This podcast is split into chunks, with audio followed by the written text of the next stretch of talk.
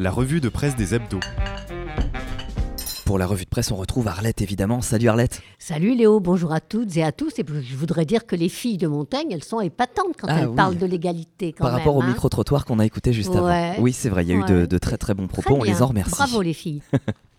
Israël-Palestine, la guerre des opinions. Le 1, cette semaine, nous aide à trier entre les infos, vraies et fausses, les opinions, les émotions qui se font la guerre elles aussi. En premier, je vous conseille de lire l'entretien avec l'historien David Collomb. Il analyse les méthodes et les moyens, asymétriques, déployés par les protagonistes du conflit et leurs divers relais, afin de rallier les esprits à leur cause. Il rappelle que tout ce qui vient d'un belligérant est nécessairement sujet à caution, puisque la première victime d'une guerre, quelle qu'elle soit, c'est la vérité.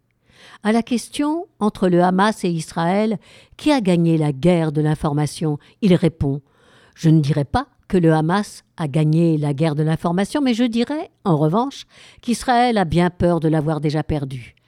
L'historienne Jenny Rafli-Grenouillot nous invite, elle, à résister à l'emballement sémantique.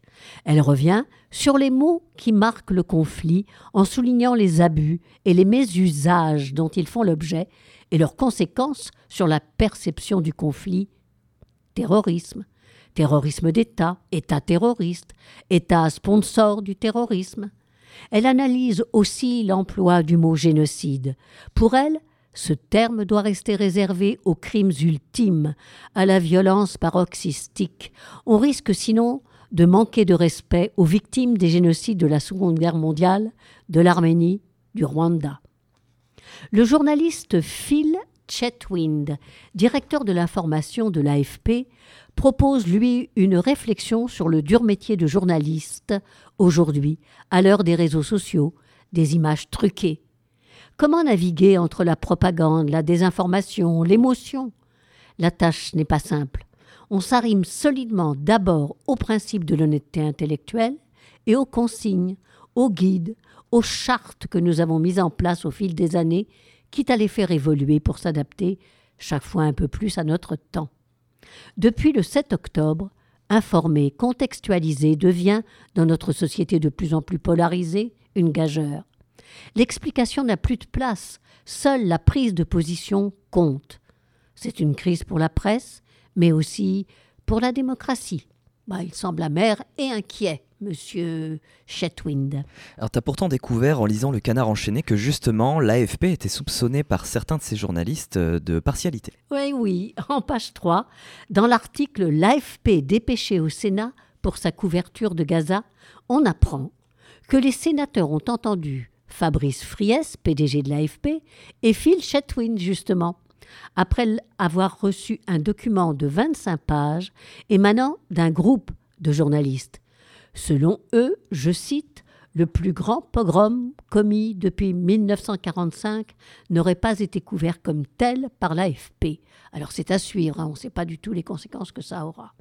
Sous le titre Les diplomates en rupture avec l'Élysée, vous apprendrez qu'une quinzaine de diplomates, cette fois-ci ce pas des journalistes, ce sont des diplomates, de haut rang, pour la plupart en poste au Moyen-Orient, ont rédigé une note confidentielle, enfin peut-être pas autant qu'ils le croyaient, dans laquelle ils mettent en cause les positions déséquilibrées de l'Élysée qu'ils estiment trop favorables à Israël et préjudiciables à l'image de la France dans les États arabes.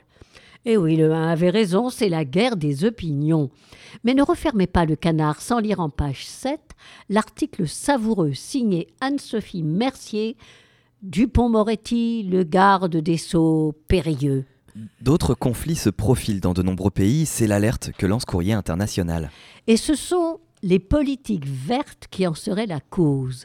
Sous le titre Transition écologique, le coup d'arrêt, Courrier international a trouvé dans la presse internationale les preuves que les politiques vertes deviennent un facteur de division. On connaît les allergiques au vert comme Donald Trump ou le Premier ministre Rishi Sunak au Royaume-Uni. Ailleurs en Europe, on retrouve cette même fracture sur laquelle surfent les partis populistes. En Suède, pays pourtant modèle en matière d'énergie éolienne, la résistance s'organise contre les forêts d'acier, raconte Dagens Nyheter. Au sein de l'UE, le Parti populaire européen mène la fronde contre la loi sur la restauration de la nature. On aurait pu penser que les canicules, tempêtes et inondations de l'été 2023 auraient suffi à convaincre de la nécessité d'agir. Eh bien, on assiste à un phénomène inverse, assure la Neue Zeitung. De plus en plus de citoyens de l'Union européenne sont rebutés par les nouvelles directives et interdictions du pacte vert. Alors devant ce constat, le quotidien suisse appelle la technocratique Bruxelles à s'inspirer de la méthode suisse, inciter au lieu d'interdire. C'est l'enjeu majeur des politiques publiques dans les prochaines années. L'écologie est à la une du magazine, mais la guerre au Moyen-Orient n'est pas oubliée. Lisez en page 12 un article intitulé Israël-Palestine, une longue histoire d'occasions manquées. Il est paru le 6 novembre dernier à Beyrouth, signé par un journaliste du quotidien libanais L'Orient le Jour, Eli Fayad. Il dresse un récit éclairant de cette histoire. Depuis qu'il a éclaté il y a un siècle, le conflit du Proche-Orient a souvent été l'otage des fondamentalistes israéliens et palestiniens, mais aussi des faux amis du monde arabe hier et d'Iran aujourd'hui. Pourtant la solution sur le papier existe, mais sa mise en œuvre demande de la bonne volonté. Sa conclusion redonne un peu, un tout petit peu d'espoir. Je le cite. Il faudra naturellement du courage et de la persévérance pour mettre en œuvre ce compromis, qui nécessite de virer l'essentiel des quelques centaines de milliers de colons juifs installés en Cisjordanie. Mission impossible Mais non. Si les États-Unis mettent leur poids dans la balance, comme autant de bouche-père, il faudra les y encourager. L'Express a choisi de traiter de l'antisémitisme cette semaine avec sur sa couverture Elisabeth Badinter qui se désole. Pour la première fois depuis 1945, beaucoup de Français juifs ont peur au point de se cacher. Dans un grand entretien, cette spécialiste des Lumières développe sa réflexion.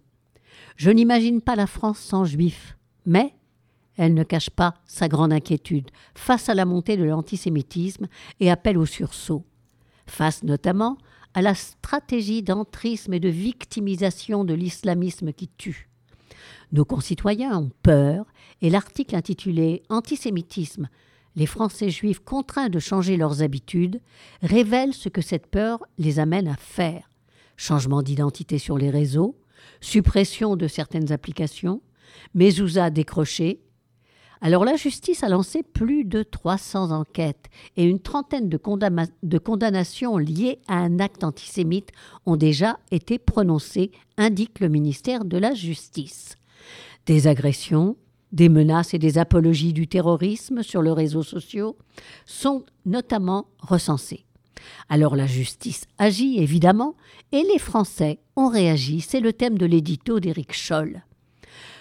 De confusion, il n'y en eut point, ni même de récupération, contrairement à ce que pouvaient laisser penser les postures navrantes de la France insoumise ou la tentative des responsables du Rassemblement national de se refaire une image de marque républicaine en défilant le 12 novembre. On assista au contraire, entre les Invalides et la place Edmond Rostand, depuis l'Assemblée nationale jusqu'au Sénat, à une marche digne, calme et puissante dans toute la France, on vit cette marée de visages pacifiques, graves, avancer derrière ces mots pour la République contre l'antisémitisme. Rien de plus, rien de moins. Ben, c'est bien. Télérama parle d'amour cette semaine. Ah, l'amour sous toutes ses formes. Alors d'abord, comment montrer l'amour au cinéma depuis MeToo? Le dossier de la semaine titre Filmer l'intimité. Sur un tournage, les scènes de sexe sont une affaire délicate. Aux États-Unis, on fait appel à la coordination d'intimité, mais très peu usitée en France. Alors les comédiennes, soucieuses de lutter contre les violences sexistes et sexuelles sur les plateaux, ont créé l'ADA, l'Association des acteurs pointrices, évidemment. Évidemment, je déteste. Elles argumentent avec raison. Les acteurs ne se battent pas pour de vrai. On embauche un cascadeur ou une cascadeuse. Et les cinéastes apprécient l'aide technique quand il s'agit de trouver le bon angle de prise de vue pour qu'une fausse baigne ait l'air d'une vraie baigne sans que personne ne sorte blessé. Alors qu'est-ce qui coince? Pour les producteurs, c'est un poste à payer. Et pour les réalisateurs, c'est de la censure. Mais la comédienne Claudine S. me répond Du côté des détracteurs, on entend beaucoup qu'il ne faut pas toucher à la liberté de création. Mais le corps n'est pas un terrain de jeu sans limite, et la liberté de créer est souvent le prétexte à des abus. Alors la suite est à lire en page 20. L'amour encore, ou plutôt le sexe encore, celui des ados, ce qu'ils savent ou croient savoir avant la première fois. Sexe et paroles d'ados, c'est un reportage mené dans un collège lors d'un atelier d'éducation à la vie sexuelle que nous relate Juliette Benaban. L'animateur de cet atelier, Didier Valentin du CRIPS, le CRIPS, euh, hein, c'est le Centre régional d'information et de prévention du sida et pour la santé des jeunes. je respire. Il est face à une classe de quatrième. Les élèves ont entre, entre 13 et 14 ans et leurs paroles sont loin d'être romantiques, comme celle de cette brune à cheveux longs. On le fait à deux, mais le garçon, il n'aura jamais de réputation. S'il couche, on le félicite, on lui dit T'es un homme, alors qu'une fille, on lui reproche. C'est vrai que les filles sont prises entre deux feux. Celle qui ne fait pas de sexe est une prude, une coincée, et celle qui en fait risque de passer pour une pute. En exergue de l'article, Télérama nous conseille d'aller au ciné voir How to Have Sex de l'anglaise Molly Manning Walker. Arlette, te sens-tu quelques affinités avec Björk? On peut le supposer en lisant l'horoscope de la semaine de notre astrologue Rob Bresny. La fantasque chanteuse islandaise Björk est un scorpion jusqu'au bout des ongles, avec son soleil, sa lune et son ascendant en scorpion. La présence de Neptune dans son signe ajoute encore à son incroyable intensité. Chaque matin au réveil, je dois recréer l'univers et le détruire le soir, explique-t-elle, ajoutant se réveiller le matin avec la perspective d'une journée passionnante est la plus grande victoire qui puisse être. Alors dans cet esprit scorpion, célèbre le souffle post-résuctionnel, je ne sais pas ce que ça veut dire, de l'œuvre de ta vie. Ton heure de gloire est venue. Tu as carte blanche pour briller, étinceler, scintiller et éblouir ton monde de ton aura magique. Alors pour moi, c'est raté parce que mon ascendant est dans la balance, ce qui me donne un équilibre et une banalité absolument légendaires.